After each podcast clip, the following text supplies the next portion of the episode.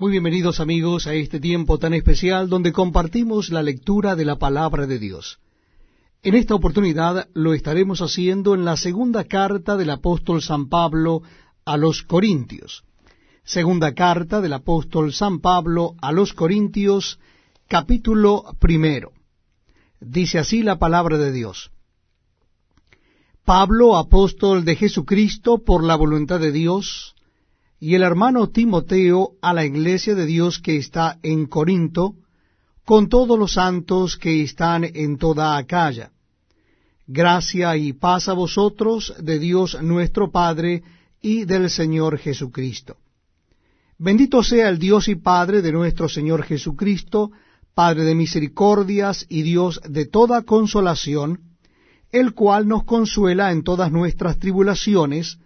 para que podamos también nosotros consolar a los que están en cualquier tribulación, por medio de la consolación con que nosotros somos consolados por Dios. Porque de la manera que abundan en nosotros las aflicciones de Cristo, así abunda también por el mismo Cristo nuestra consolación. Pero si somos atribulados, es para vuestra consolación y salvación o si somos consolados, es para vuestra consolación y salvación, la cual se opera en el sufrir las mismas aflicciones que nosotros también padecemos. Y nuestra esperanza respecto de vosotros es firme, pues sabemos que así como sois compañeros en las aflicciones, también lo sois en la consolación. Porque, hermanos, no queremos que ignoréis acerca de nuestra tribulación que nos sobrevino en ansia, pues fuimos abrumados sobremanera más allá de nuestras fuerzas, de tal modo que aún perdimos la esperanza de conservar la vida. Pero tuvimos en nosotros mismos sentencia de muerte, para que no confiásemos en nosotros mismos, sino en Dios que resucita a los muertos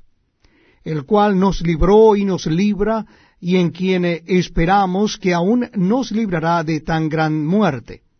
cooperando también vosotros a favor nuestro con la oración, para que por muchas personas sean dadas gracias a favor nuestro por el don concedido a nosotros por medio de muchos.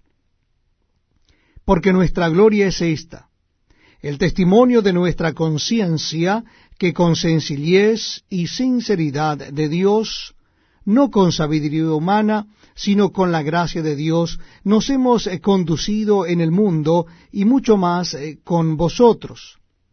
porque no os escribimos otras cosas de las que leéis o también entendéis, y espero que hasta el fin las entenderéis, como también en parte habéis entendido que somos vuestra gloria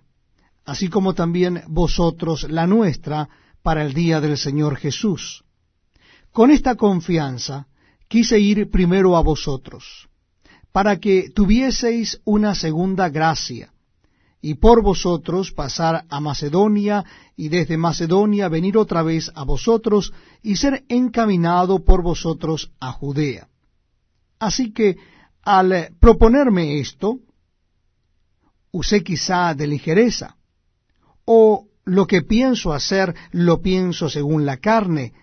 para que haya en mí sí y no? Mas como Dios es fiel, nuestra palabra a vosotros no es sí y no, porque el Hijo de Dios, Jesucristo, que entre vosotros ha sido predicado por nosotros, por mí, Silvano y Timoteo, no ha sido sí y no, mas ha sido sí en él, porque todas las promesas de Dios son en él sí y en él amén, por medio de nosotros para la gloria de Dios. Y el que nos confirma con vosotros en Cristo, y el que nos ungió es Dios, el cual también nos ha sellado y nos ha dado las arras del Espíritu en nuestros corazones